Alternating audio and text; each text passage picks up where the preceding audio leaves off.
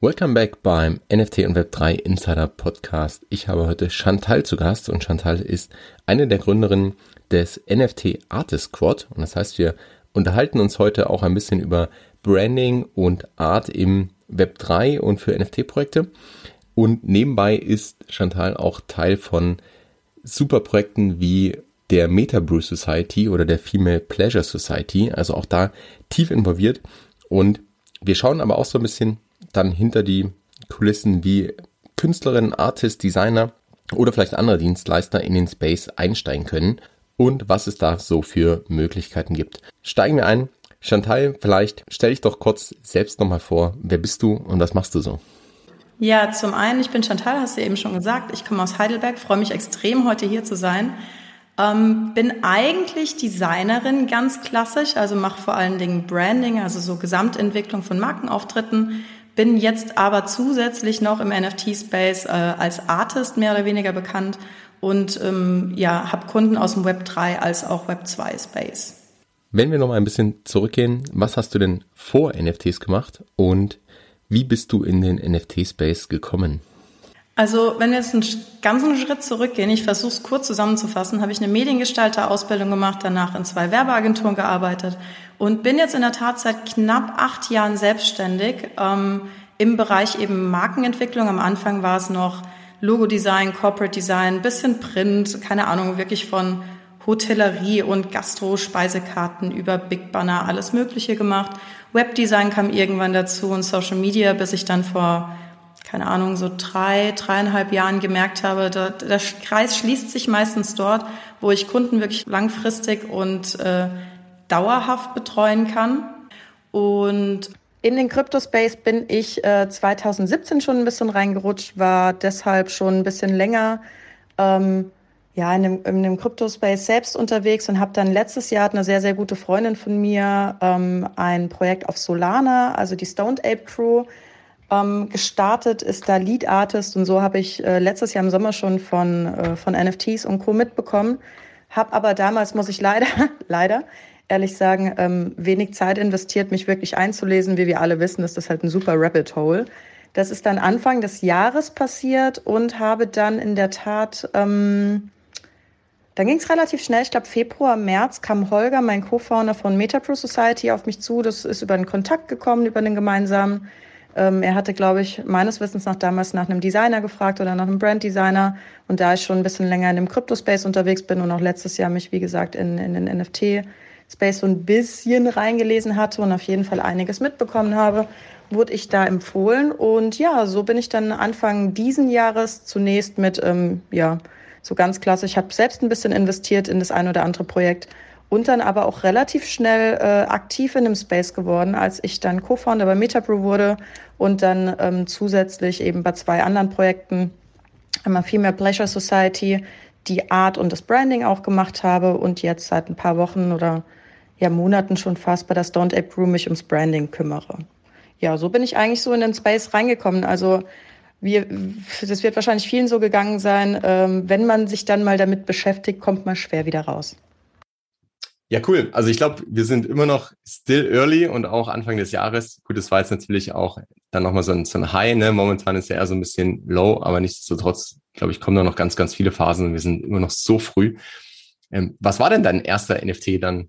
Mein erstes NFT war in der Tat ähm, ein Nuked Ape, weil ich damals gesagt hatte, weil die an, also von der Stoned Ape Crew, ähm, ich gesagt habe, also aus Prinzip brauche ich dann eins von dir. Also wenn ich, wenn ich das erste Mal in Art investiere und es ist ein Weed-Projekt und das ist grundsätzlich also von der, von der Community her super stark. Also das kann man sich echt mal community-mäßig anschauen. Die machen da sehr, sehr viel richtig.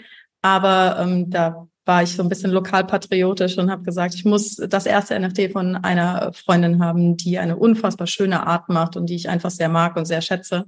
Das ist ein bisschen mehr Zusatzbenefit einfach für mich hat und sich richtig anfühlt. Und dementsprechend war es ein super Einstieg. Cool. Da sieht man auch, dass so persönliche Beziehungen natürlich immer noch eine Rolle spielen im Web3, ne? oder vielleicht auch mehr als, als vorher. Das heißt, du hast ein, du bist Mitglied der, der Stoned Ape Crew. Ja, genau. Ja. Gleich im doppelten Sinne, weil ich mittlerweile auch mit ihnen zusammenarbeite und das Branding mache. Ähm, aber ich bin in der Tat zuerst mal eingestiegen mit zwei Duked Apes und äh, dementsprechend sehr, sehr happy darüber. Cool. Wie kam das? Also dass du dich dann immer beruflich mehr und mehr in diesen, in diesen Space hineingewagt hast? Ja, kam, hast du aktiv dann selbst nach Aufträgen in der Richtung gesucht oder kamen die Leute auf dich zu? Wie hat sich das so entwickelt? In der Tat kamen, glaube ich, alle auf mich zu. Ich muss aber dazu sagen, das ist eigentlich bei mir im Business seit fast seit Anfang an der Fall, dass ich grundsätzlich viel über Empfehlungsmarkt, also generell eigentlich alles über Empfehlungen immer bekommen habe.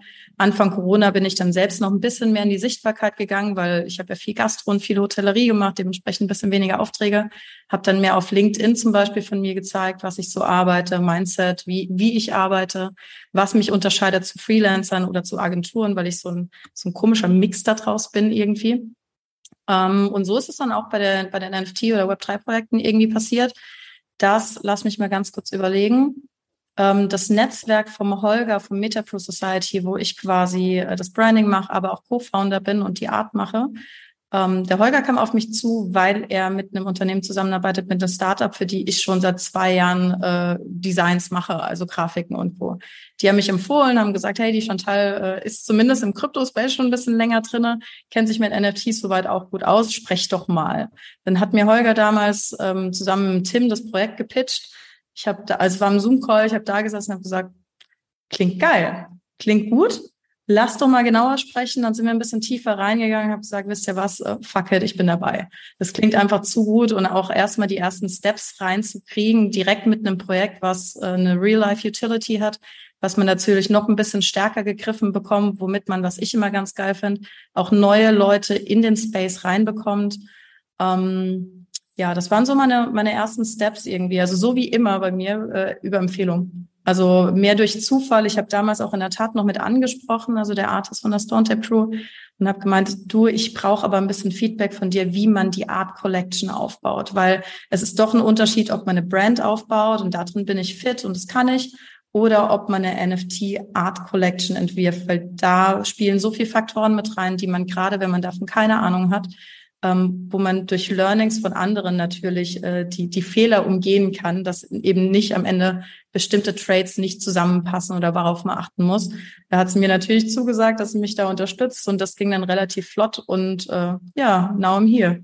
Irgendwie mitten im NFT-Space, äh, gefühlt 50 Prozent meiner Arbeitszeit irgendwie mit Web3 und NFT ähm, bauend. Ähm, wie wir wissen, ist der Space ja sehr, sehr schnelllebig. Also die drei, vier Monate fühlen sich an wie drei, vier Jahre bis jetzt. Dementsprechend, ja, das waren so meine ersten Steps. Krass, das ist ja, das ist ja ein echter Jumpstart und dann auch, dass du da äh, volles Risiko gehst und, und gleich äh, als, als Co-Founder auch mit reingehst in das Projekt, ne? Und ähm, ich hatte den Metabrew und den Holger ja auch schon im Podcast, also gerne der Aufruf an alle, die die Folge nicht gehört haben, unbedingt anhören. Also ein ähm, super spannendes Projekt mit Real Utility und, und sehr viel Potenzial aus meiner Sicht. Was fasziniert dich so an, ähm, jetzt hast du bei Metabush schon so ein bisschen gesagt, du bist ja auch mhm. in anderen Projekten normal unterwegs, ja. also jetzt bei den Stoned Apes, bei der Female Pleasure Society, Society genau. wo du auch einfach ja tiefer reingehst und ja. ähm, dort aktiv ja dann, dann auch mitmachst. Was fasziniert dich dann so an diesen NFT-Projekten? Vielleicht so ein bisschen im Vergleich auch zu, ja. zu klassischen Web 2-Projekten. Zum einen, das, was natürlich NFT mit der Blockchain und Co. ausmacht, fand ich von Anfang an spannend, auch bei Krypto. Dementsprechend alles, was so neue Technologien sind und äh, Dinge weiterentwickelt werden, finde ich grundsätzlich immer spannend und befasse mich sehr, sehr gerne damit. Ähm, aber jetzt, wenn man mal von Designer-Sicht draufschaut, von Branding-Sicht und von der Art-Sicht, was ich extrem mag, ist, dass man direktes Marktfeedback bekommt. Man ist viel, viel, viel näher dran. Normalerweise bei einem klassischen Brandaufbau, man, äh, keine Ahnung, schaut aufs Papier, überlegt, wer könnte die mögliche Zielgruppe sein, dann baut man über Monate eine Brand auf oder eine Kampagne und geht dann raus und hofft, dass das Ding verkauft. Ähm, in dem Fall bei NFT-Projekten, bei Web3-Projekten, dadurch, dass die Community einfach eine Säule ist, also einfach einer der wichtigsten Pfeiler für, für, eine, für ein starkes NFT-Projekt, ist man da natürlich sehr, sehr nah dran und kann sich auch direkt Feedback holen. Man merkt direkt, was gefällt, was nicht gefällt, kann die Community mit einbinden, kann die Community sogar mit einbinden bei, bei der Art zum Beispiel, welche Trades ihnen noch fehlen, gerade bei PFP-Projekten. Was fändet ihr noch geil? Keine Ahnung. Welche Klamotten fändet ihr cool? Was, wenn es jetzt ähm, zum Beispiel bei Female Pleasure Society ist, fehlt euch noch ein Hautton, fehlt euch noch eine Hautfarbe, eine Augenfarbe, ähm, Klamotten, wie auch immer, wo man direkt Feedback rausziehen kann Oder bei MetaPro Society zum Beispiel, wir werden zukünftig ein High-Protein-Bier auf den Markt bringen und haben halt jetzt schon einfach, ich hatte eigentlich nur drei, äh, vier Dosendesigns gemacht, um die intern einmal abzustimmen, zu sagen, Leute, gefällt euch das, also im Founder-Team? Und äh, Holger kam dann auf die Idee, ey, lass es doch einfach mal äh, auf Twitter und auf Discord posten, ob es den Leuten gefällt. Total geil. Das haben sich halt direkt zwei Favori äh, Favori Favoriten rauskristallisiert.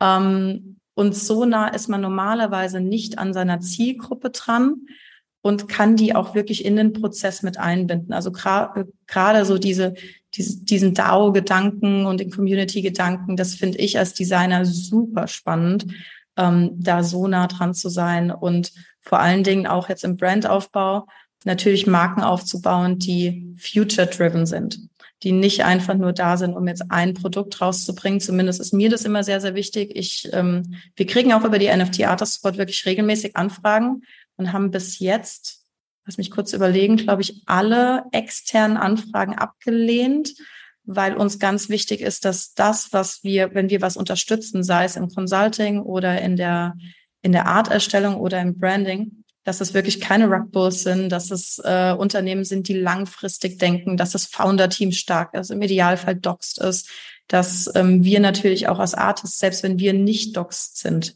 komplett dahinter stehen können. Im Best Case sind wir, ich meine, bei unseren Projekten sind wir alle doxed, äh, beide. Aber dass wir das auch bei externen Projekten, die jetzt, wo wir jetzt keine Co-Founder wären, auch ohne Probleme sein könnten, weil wir sagen, wir können voll und ganz dahinter stehen. Vielleicht die andere Seite der Medaille. Was, was kommen da so für Anfragen? Also im Sinne von, hey, mach mal hier 10.000 äh, Bildchen und wir wollen die ganz schnell irgendwo verkaufen? Mm, kam so ungefähr, auch oder? schon, also nicht so offensiv gesprochen, aber wo du gemerkt hast, da fehlt irgendwie die Utility dahinter. Das klang sehr, sehr, sehr nach so Cash Grab, nach ähm, lass mal schnell ein NFT-Projekt hochziehen und wir haben ein, zwei Leute, die Community aufbauen, aber dann war halt nichts mehr da. Ich meine, nicht jedes NFT-Projekt muss eine Real-Life-Utility haben, aber dann müssen sie andere Benefits wie ein Netzwerk oder eine starke Community oder ähm, wirkliche Benefits für die Holder haben. Und das hat, haben uns bei einigen Projekten gefehlt. Oder ich meine, wir sind beide gut ausgelastet, dementsprechend fällt es noch ein bisschen einfacher auszusieben, ähm, dass das Founder-Team nicht erfahren genug war, wo wir gedacht haben, boah, die gehen arg blauäugig daran. Also wir wissen beide von unseren Projekten, wie viel Arbeit in einem NFT-Projekt ste äh, steckt, in jedem einzelnen Step. Also von natürlich Devs und Blockchain-Arbeit über die Art, über das Branding, Community-Aufbau gar nicht zu sprechen. Das ist wahrscheinlich so die härteste Aufgabe fast. Ähm, und dementsprechend war da wirklich alles Mögliche dabei von, wir hätten gerne Zehntausender Kollektion, ähm, im Idealfall, keine Ahnung, für Fiverr-Preise, wo wir auch gesagt haben, sind wir halt raus, mhm. ähm, bis hin zu Projekte, die ganz nett geklungen haben, aber wo die Wahrscheinlichkeit aufgrund der Stärke des Founder-Teams nicht so groß war, dass es am Ende wirklich erfolgreich werden kann. Könnte uns egal sein, wenn wir nur als Artists reingehen oder als Branding, ist es uns aber nicht. Das finde ich sehr spannend und auch sehr gut. Ich glaube, das ist, was der ganze NFT-Space braucht, dass man wirklich mehr in diese Richtung denkt oder auch so denkt, dass man letztendlich Wert schafft. Und äh, es gibt leider viel zu viel von diesen Cash Grabs und, und Rug Pulls, ähm, gerade in Phasen, wo, wo die Leute sowieso überall reingehen, weil sie einfach dann äh, vielleicht zu gierig werden ähm, oder zu schnell Gewinne machen wollen und rechts und links jeder gefühlt reich wird. Von daher ist das schon mal gut auf der einen Seite, dass ihr auch die Auswahl so treffen könnt und zum anderen auch schön, dass ihr es macht. Und ihr habt ja auch auf, auf eurer Website zumindest steht die Mission, dass ihr Kunst für das Leben im Web 3 ähm, schaffen wollt, die auch echte Emotionen hervorruft. Hm, kannst du uns da so ein bisschen abholen, ähm, wie so die Arbeit eigentlich genau aussieht? Also wenn du jetzt gerade eine größere Kollektion hast, wie eng arbeitet ihr vielleicht auch mit ähm, Devs zusammen, was dann vielleicht auch ein Unterschied ja zum, zum klassischen Designprojekt ist, wo du jetzt, sagen wir mal, beim Bier eine Dose designen würdest. Aber jetzt gibt's ja plötzlich noch tausende von NFTs, die dann auch unterschiedlich sind, die vielleicht auch zufällig generiert oder die Trades irgendwie zufällig. Wie, wie kann man sich sowas vorstellen? Ja, das ist in der Tat relativ unterschiedlich und kommt immer so ein bisschen drauf an, glaube ich, wie das Founder-Team aufgestellt ist. Zum Beispiel bei der Female Pleasure Society, wo ich die Art und das Branding mache, ähm, habe ich mit der Vanessa und Cornelius zwei Co, also ich bin ja kein Co-Founder, ich bin ja nur nur Artist und Branding. Ähm, aber die beiden haben sich schon sehr, sehr viele Gedanken gemacht, wie die Kollektion aussehen soll. Da sind wir am Anfang wirklich in den Kickoff reingegangen und haben gesagt, wie sollen die Damen aussehen? Sollen sie in die Kamera gucken? Sie sollen stark sein und pleasureful, playful, so die, dieses ganze Wording haben wir wirklich viel, viel überlegt und dann ging es echt direkt äh, ans Zeichnen und überlegen, wie wollen wir sie aussehen lassen. Als wir dann mal so die Grundstruktur hatten und wussten, okay, sie stehen stark, straight, quasi vor die Kamera, gucken direkt rein, ähm, so den, den, äh, das, das, die Mut stimmt der, der Art. Ähm, ab dem Zeitpunkt haben wir, haben wir eigentlich relativ frei gearbeitet. Also da haben wir wirklich uns hingesetzt. Ich habe einmal nochmal gebrainstormt, habe denen ein paar Ideen geschickt, was man machen könnte. Keine Ahnung, wie die Lippen aussehen könnten, dass wir auch eine haben könnten, die einen Kaugummi aufpustet oder eine, die einen Mittelfinger zeigt, Tattoos an den Händen, keine Ahnung, ähm, mal ein Tattoo am Hals. Also alles, was so ein bisschen, bisschen edgier sein könnte. Und ab dem Zeitpunkt haben wir eigentlich sehr, sehr, sehr frei gearbeitet und einfach wirklich die Art erstellt und ähm, habe jetzt gestern oder vorgestern habe ich gerade äh, Cornelius und Vanessa mal die kompletten aktuellen Trades. Ich glaube, wir haben 380, 390 wow. Trades. Also für alle, die jetzt nicht wissen, was ein Trade ist, das ist eigentlich eine Einzelgrafik, wie ein Trade ist, ist das Augenpaar in grün. Ein weiterer Trade wäre das Augenpaar in blau. Und so haben wir natürlich 390 verschiedene Designs die alle als einzelne PNGs abgelegt werden. Und dann, genau, da kommen wir dann zu dem Punkt, wo man dann mit Devs zusammenarbeitet im Idealfall, dass dann generiert wird und man dann die Rarities festlegt und sagt, okay, wir haben die normalen Skin Tones, aber zum Beispiel auch eine, die hat ein Goldfarben, als wäre sie aus Gold. Und die wird natürlich so ganz klassisch wie bei anderen Projekten auch, ähm, wie bei, bei Board Apes oder so, ein bisschen rarer, ein bisschen seltener äh, sein. Dementsprechend, da arbeite ich relativ nah quasi mit dem Founder-Team zusammen, was die Art angeht, bis zu einem gewissen Punkt. Bei MetaPro Society ähm, sind wir in der Tat so aufgestellt. Ich zeige den Jungs immer mal wieder was, frage, ey, habt ihr noch Ideen für die Trades in der Mitte? Und ansonsten vertrauen wir einander ziemlich gut untereinander, weil jeder in seinem Bereich ein Pro ist und auch schon Unternehmen aufgezogen hat oder mehrere. Dementsprechend schauen die da mal drauf, aber vertrauen mir da grundsätzlich, dass das, was ich mache, irgendwie Hand und Fuß hat.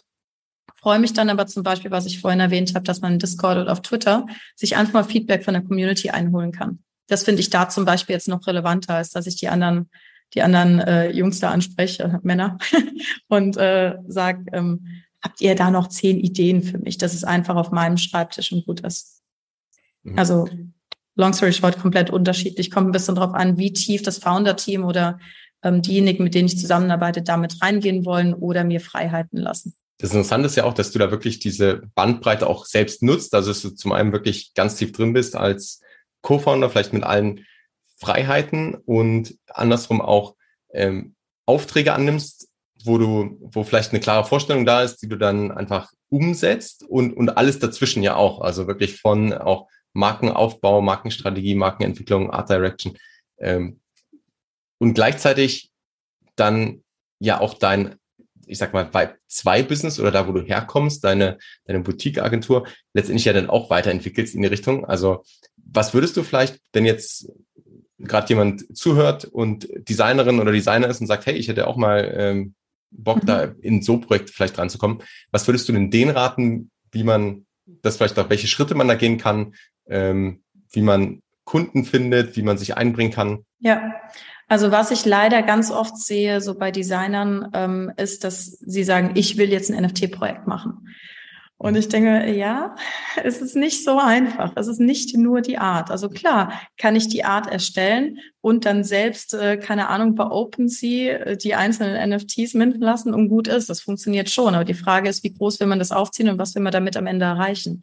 Also Best Case für mich wäre immer, wenn man Designer ist, Künstler, die meisten, die Art machen, sind ja eher Künstler als klassische Designer wie ich, ähm, dass man wirklich schaut, ein Projekt zu finden. Das heißt, ein anderes, entweder ein, wenn man Co-Founder werden will, ein Founder-Team oder auch nur projektbasiert angestellt sein möchte und vielleicht einen Teil vom Mint und von Royalties bekommt, ähm, dass man ein Projekt sucht, mit dem man gut fittet, das man natürlich fühlt, aber wo man bei der Art relativ frei sein kann, weil ein Founder-Team, das merke ich immer wieder und bin sehr, sehr, sehr froh darüber bei MetaPro Society, dass wir so breit, so stark aufgestellt sind. Wir können eigentlich fast alles intern abdecken, weil wir in jedem Bereich mindestens einen Pro haben.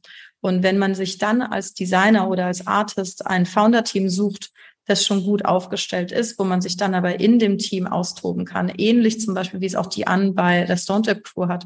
Da ist auch ein Dev dabei, da ist jemand dabei, ein klassischer CEO, Community aufbauen, wo sie kann sich komplett auf die Art konzentrieren, hat das meiner Meinung nach viel mehr Hand und Fuß und äh, Möglichkeiten zum Erfolg, als wenn man jetzt sagt, ich bin Artist, ich würde jetzt gerne Art machen. Das kann man tun, aber es wird schwer und es äh, macht wahrscheinlich am Ende nicht so viel Freude weil sich der Space auch einfach so schnell entwickelt, dass man alleine in einem Projekt fast aufgeschmissen ist, würde ich sagen. Danke für die Sichtweise nochmal, weil ich kriege auch ganz oft die Frage, ich bin ähm, Fotograf, ich bin irgendwie Artist, ich äh, mache die und die Kunst, ich bin Designer und ich würde gerne da auch ein NFT-Projekt machen. Ja. Und ähm, ich glaube, ganz oft, also auf der einen Seite gibt's wahnsinnig viele Opportunities und Chancen, gerade weil so viel auch passiert. Und man muss, glaube ich, sich so ein bisschen auch darauf einlassen oder vielleicht aktiv sein in, auf Twitter, in verschiedenen Diskursen und vielleicht auch von sich aus ein paar Sachen ausprobieren. Ähm, aber ich glaube, es ist halt manchmal auch die Vorstellung da, so wie du es auch sagst, ich will jetzt einfach, ähm, ich mache jetzt meine eigene Kollektion und äh, habe jetzt 10.000 NFTs und die verkaufe ich jetzt. Und das ist halt vielleicht auch zu kurz gedacht, ja, weil das, ähm, also ich glaube, das Design ist ganz elementar wichtig, weil ja oft auch der, ähm, ja, letztendlich ist es ja so ein Sinnbild für diesen NFT. Also es verkörpert ja ganz oft, wir schauen auf OpenSea und klar gibt es Musik-NFTs und es werden auch ganz viele andere Formen kommen, aber das erste, was man sieht, ist halt entweder ein Bild oder ein animiertes Bild. Ähm, und vielleicht da aus, aus deiner Sicht mal, worauf kommt es denn an bei so einem Design auch? Also wenn man jetzt wirklich sagt, man hat ein Projekt und man wie auch immer das aufgestellt ist, es gibt Real Life Utility oder es äh, soll vielleicht auch ein besonders, ist eher Kunst vielleicht auch. Mhm. Aber worauf kommt es aus deiner Sicht denn wirklich da beim Design oder bei der Art auch an? Ähm, ich würde auch hier, ich will gar nicht so schwammig werden, aber das ist sehr, sehr, sehr projektbezogen, weil beispielsweise, wenn du jetzt ähm, lass mal überlegen, du hast zum Beispiel klassisch Board Apes oder du hast von mir aus äh, World of Women zum Beispiel. Da spielt die, da spielt es schon eine große Rolle, dass die Art gefällt, dass es die Leute anspricht und im Idealfall, dass die Leute sich irgendwie damit identifizieren können. Was natürlich deshalb ähm, umso wichtiger ist, dass man Trades hat, wo sich die Leute drin wiederfinden können oder die bestimmte Art-Kollektionen spannender machen, wo man sagt, keine Ahnung, warum auch immer die Moonbirds eine Flamme auf dem Kopf haben, Finde ich aber geil. Also da bin ich halt irgendwie direkt dabei. Oder mein Moonbird hat ja auch eine Cap auf. Ich habe die Inst, ich habe den gesehen, ich habe die instant gefühlt. Dachte so, der ist es. Also ich hätte gern den und nicht die fünf außenrum, die am Floor sind, sondern ich hätte gern den.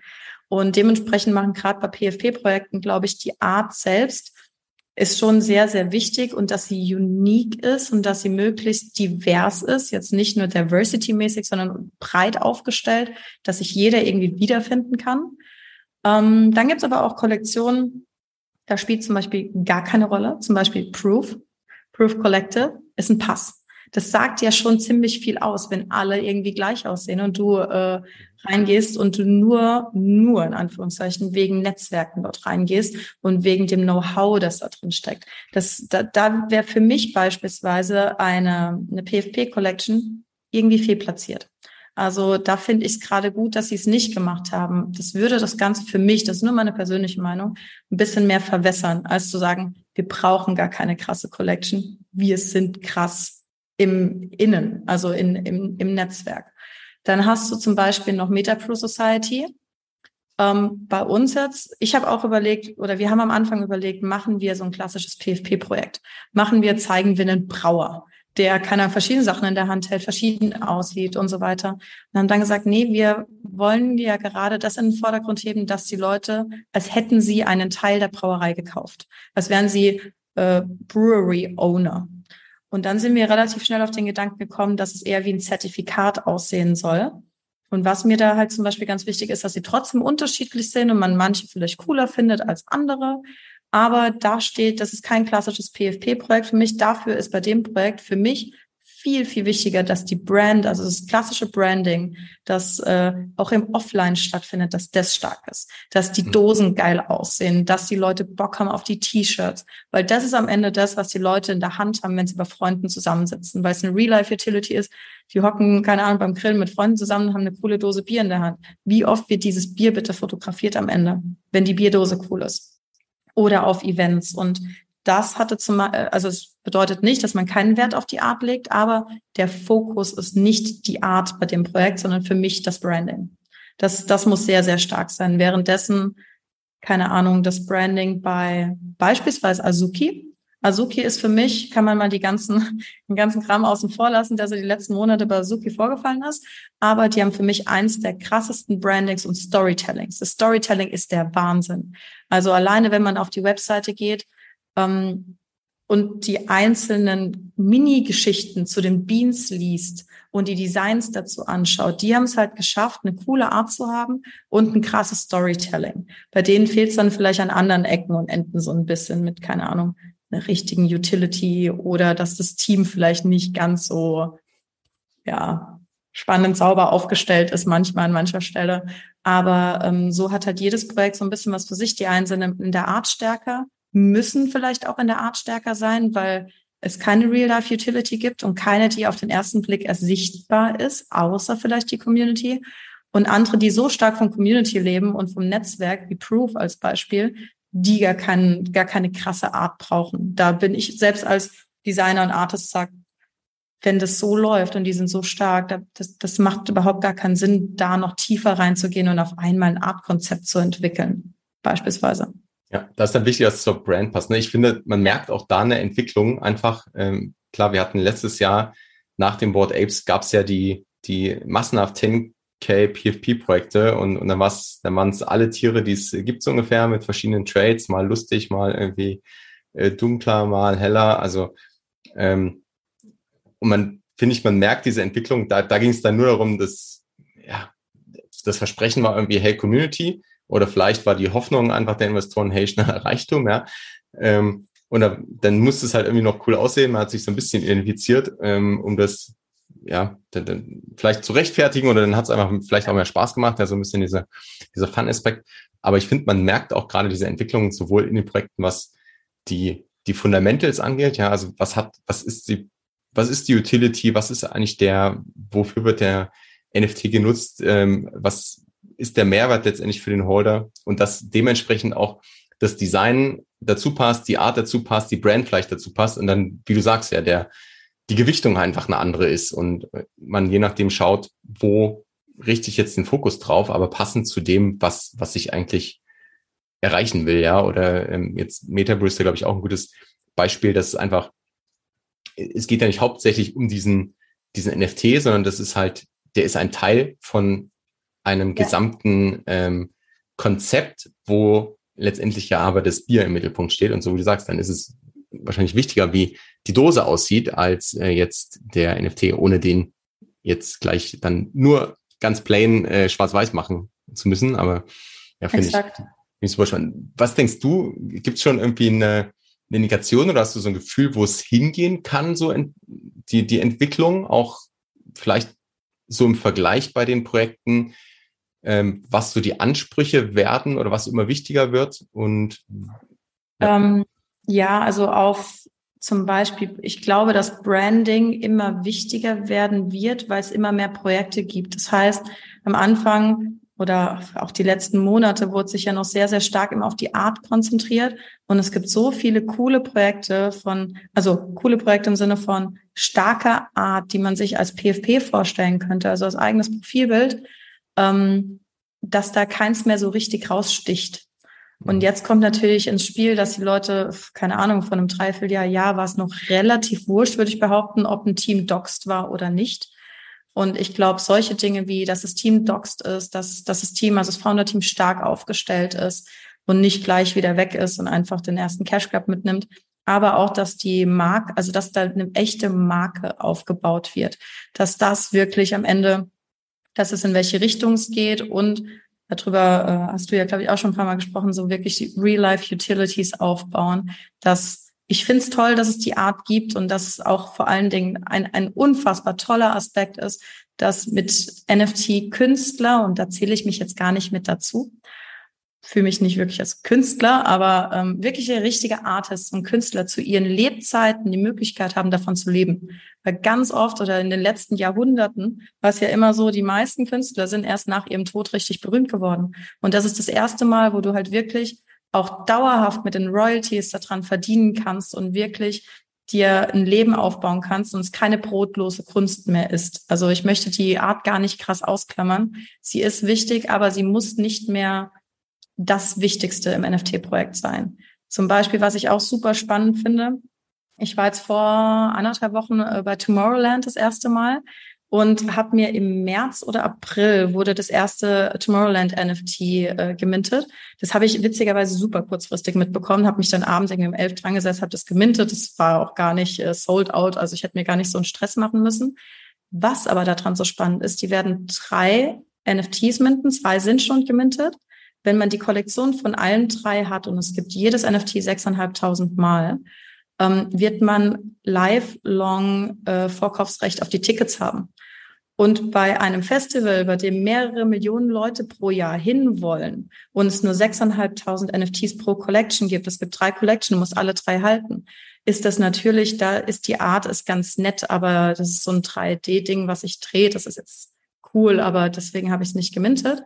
Aber neben den ganzen Zusatzaspekten wie Special Gigs, wo du nur als NFT-Holder hin kannst, allein dieses Vorkaufsrecht zu haben, da denken die halt auch schon zwei Schritte weiter. Alles, was so Memberships, Ticketing und so angeht, wird das auch noch super spannend. Und für mich steht da Art zum Beispiel auch so ein bisschen zurück ganz oft, weil halt die Utility so stark ist, dass die Art ist cool, wenn sie auch stark ist, aber es muss kein PFP-Projekt sein, beispielsweise. Ja, ich glaube, das, das, ist eine gute Zusammenfassung. Es, es muss kein PFP-Projekt sein. Also ja. ich, ich sehe das genauso wie du. Es war letztes Jahr war es da egal und mittlerweile gibt es echt viele starke und gerade wenn man ein Profilbild sucht, da gibt es so viel Auswahl und dann äh, klar gibt's, kann man auch so ein bisschen unterscheiden, hey, zu welcher Gruppe fühle ich mich vielleicht irgendwie hingezogen, ja, was, äh, wo passen auch die Werte zusammen. Ähm, das macht ja schon das, das macht ja schon Sinn und das ist ja, hat aus meiner Sicht auch nach wie vor eine Daseinsberechtigung und es wird auch immer weiter welche geben. Aber ich finde es jetzt gerade auch diese, die Breite hatten wir schon immer, aber jetzt merkt man es noch mehr, dass dass wirklich diese Unterscheidung gibt zwischen Projekten, die wirklich eine Utility anbieten oder irgendwie einen Use Case bedienen oder ein Problem lösen, ähm, wo man vielleicht dann eher auf Brand schaut und nicht zwangsweise, was man vielleicht vor sechs Monaten noch gemacht hätte, einfach auch ein PFP-Projekt draus macht ähm, und, und was sucht, was passt, und dann gibt's aber reine, ähm, auf der Kunstseite gibt's ja auch so, so viel und auch verschiedene Richtungen, ja, zeitgenössische Kunst, Medienkunst, dann äh, Generative Art, dann, also da gibt's ja so viel. Musik ist nochmal ganz ja. eigenes Thema. Ähm, Video kommt ins Spiel, dann gibt's digitales Land. Also ähm, dass, dass man jetzt auch sieht, die, die Richtungen entwickeln sich einfach unterschiedlich, ja. Ähm, und das finde ich halt auch sehr interessant einfach. Wenn du jetzt mit Kunden heute zusammenarbeitest, aus dem Web 2-Bereich, nimmst du die manchmal so mit auf diese Reise? Oder ähm, was würdest du vielleicht auch Unternehmen empfehlen, die jetzt sagen, hey, ähm, ich möchte da auch langsam rein, was muss ich denn vielleicht da auch beachten, gerade aus Brand-Perspektive? Ja, also ich habe in der Tat ein, zwei Kunden gehabt, die, äh, also mehrere Menschen, die gesagt haben, Chantal, das musst du mir mal erklären mit diesem NFT und ich auch schon überlegt habe, vielleicht einfach mal eine ein, zweistündige oder stündige Zoom-Session zu machen, wo ich einfach ein paar Kunden zusammensetze und sage, so, ich mache mal ganz rough, dass ihr versteht, dass es mehr ist als ein Affenbild oder mehr sein kann als ein Affenbild. Ähm, aber so ganz grundsätzlich sollten die Unternehmen zum einen beachten, dass es nicht mal eben schnell hochgezogen ist, sondern wirklich ein Prozess und wirklich äh, einfach Ressourcen kostet, also auch einfach Personal, weil du kannst oder ich will jemanden sehen, der ein richtig starkes Projekt mit ein, zwei Mann in zwei Monaten hochzieht. Das ist gut ab dafür. Ähm, aber grundsätzlich würde ich sagen, dass fast jede Unternehmensstruktur und fast, also zumindest alles, was irgendwie auf End-Consumer geht, auf jeden Fall, ähm, die Möglichkeit hat, ein äh, NFT-Projekt zu machen, das Sinn macht. Aber man darf natürlich nicht mit der Web 2-Brille ins Web 3 reingehen, sondern braucht andere Utilities. Man braucht ein anderes Wording teilweise. Man muss da anders kommunizieren. Der Community-Aufbau. Die Leute sind viel, viel zu Recht auch viel kritischer was Investments und Co. angeht, als ich kaufe mir jetzt mal, keine Ahnung, im Laden den nächsten E-Scooter, I don't know, irgendwas auch immer. Ähm, und ich habe das Gefühl, dass ein paar Unternehmen da sehr, sehr, also nicht meine, aber ein paar Unternehmen sehr blauäugig teilweise reingehen und sagen, lass da doch einfach mal ein NFT draus machen und dann denken, das ist mal ein schnelles Fundraising. Kannst du schon machen, aber die Wahrscheinlichkeit, dass es abhebt und auf die Marke am Ende einzahlt und nicht ein Minusgeschäft wird im Image, die ist natürlich höher, wenn du dir Leute mit ranholst, die im Idealfall davon Ahnung haben und nicht der Standard Web 2 Marketingabteilung, die top sind im Web 2, sagst, macht jetzt mal ein NFT-Konzept, sondern da brauchst du Leute, die den Space verstehen. Und da gibt's ja mittlerweile genug von da draußen, die sich, keine Ahnung, seit eins, zwei, keine Ahnung, von, von mir aus auch seit, äh, seit CryptoPunks damit beschäftigen, irgendwie welche Möglichkeiten es gibt. Ähm, dass man sich da Profis ranholt und wenn es nur als Consulting ist, als Beratung und sagt, was geht, was nicht und dann auch auf diese Expertise hört. Weil es bringt ja nichts, wenn du die Leute ranholst und sagst, ja, klingt gut, machen wir trotzdem. das, also können sie machen, aber am Ende wird es halt dem kompletten Image des Unternehmens schaden. Also gerne mutig sein und den Web3-Space betreten, finde ich geil, weil es halt auch meiner Meinung nach, sonst wäre ich ja nicht hier mit, äh, keine Ahnung, mittlerweile über 50 Prozent, was ich mache für NFT, mit einer großen Zukunft, mit vielen Möglichkeiten, aber halt nicht blau, blauäugig reingeht, sondern sich äh, aus diversen Bereichen gerne Unterstützung holt, beratend oder auch gerne umsetzend. Ich meine, alleine, keine Ahnung, ähm, hier Artefakt und Co. macht, macht halt schon Sinn, da was aufzubauen und richtig stark in was zu werden und dann auch mit Unternehmen eng zusammenzuarbeiten oder sich im Idealfall oder nicht im Idealfall, aber kannst dich auch irgendwann aufkaufen lassen, wenn du das willst. Ja. Ja, absolut. Und ich meine, genau dafür gibt's ja auch das NFT Artist Squad. Wir packen natürlich alle Links ja. äh, in die Shownotes. Das heißt, äh, dann findet ihr Ann und Chantal dort auch ich glaube, jetzt hat man ganz, ganz viele Aspekte. Also es ist immer so zusammenfassend, zum einen nochmal den Blick, der, und der ändert sich ja auch von Holdern und, und Käufern auf, ähm, auf die Kunst und die Art und das Design hinter den NFTs, als auch die Brands, die ja immer wichtiger werden, also sowohl für Web3-Unternehmen als auch vielleicht für Web2-Unternehmen. Und zum anderen auch der, der Aspekt, dass man heute als Creator, vielleicht auch als Artist, als Designer die Chance hat, da da einzusteigen und ähm, Teil dieser Entwicklung zu werden und da einfach Know-how aufzubauen, ja, indem man vielleicht so ein bisschen mutig ist, äh, sich so ein bisschen ausprobiert und einfach ja die die Schritte nacheinander geht, wie man ja auch bei dir ähm, im Beispiel super gut sieht. Wenn du jetzt noch so für für unsere Hörerinnen und Hörer einen Tipp mitgeben kannst und ja, das kann, kann alles sein in diesem Bereich. Was, was würdest du denen raten? Ähm, ich würde sagen, also was mir dieses Jahr extrem nochmal einen Sprung nach vorne gegeben hat, weil mich das Space ja interessiert hat, aber ähm, ich jetzt auch nicht das krasse Netzwerk hatte, war wirklich äh, so richtig, also zu Events zu fahren, weil auch da haben wir uns kennengelernt, beispielsweise ja auf der NFT NYC. Ich war im März oder April, ich glaube im März war das in Lissabon, ähm, jetzt nochmal in Amsterdam auf dem Stoned Ape Crew Event, wo wir mit Metacrew ausgeschenkt haben. Du lernst halt nicht nur extrem viel Menschen kennen, die aber ein gleiches Mindset haben, also vor allem die Core Values. Du bist halt so es tut mir leid, dieses Englisch tut mir leid, aber dieses Future-Driven, also wirklich nach vorne schauen und Möglichkeiten sehen, also Probleme wahrnehmen, aber Möglichkeiten sehen und die wahrnehmen. Ähm, und man bekommt ein viel besseres Gefühl für den Space und welche Möglichkeiten es gibt, weil ich hätte niemals so viel verschiedene Use Cases kennengelernt, wenn ich mich nicht mit den Leuten unterhalten hätte, weil ich online darüber gar nicht stolper, was da alles dabei war von, keine Ahnung, Fundings, also auf Blockchain-Basis über, klar, Fashion, Real-Life-Utilities, alles. Also das, ich kann das gar nicht alles wiedergeben. Also dementsprechend, wenn man Bock hat, in den Space reinzugehen, dann hilft es wirklich nicht nur auf Discord und auf Twitter unterwegs zu sein, sondern sich wirklich in Persona mit den Leuten auszutauschen. Ich kann wirklich von Herzen sagen, es sind so geile Leute in dem Space, die auch so offen sind und so hilfsbereit und einem Feedback geben und einen connecten mit anderen Leuten. Und wenn man dazu dann noch ein bisschen medial präsent ist, wie, keine Ahnung, ich mache halt relativ viel LinkedIn, ähm, bisschen Twitter, bisschen Discord, dann kommen Projektanfragen schon fast von selbst, wenn man ein bisschen was drauf hat, gehen wir jetzt mal davon aus. Ähm, ja, also das würde ich gern mitgeben. dass die Leute anfangen, jetzt wo man wieder ein bisschen rausgehen kann und es wieder Events gibt, gerade in so einem jungen Space kann man sich noch so gut connecten, weil die, die Bubble ist noch winzig. Auch wenn es sich manchmal anfühlt, als wenn wir alle viel zu spät dran, ist es noch so klein und so familiär alles, dass man sich da sehr, sehr schnell in Anführungszeichen Namen machen kann oder dass die Leute einen kennen und man die Leute auch kennt. Und zwar wirklich in Persona, nicht nur den Twitter- und Discord-Namen.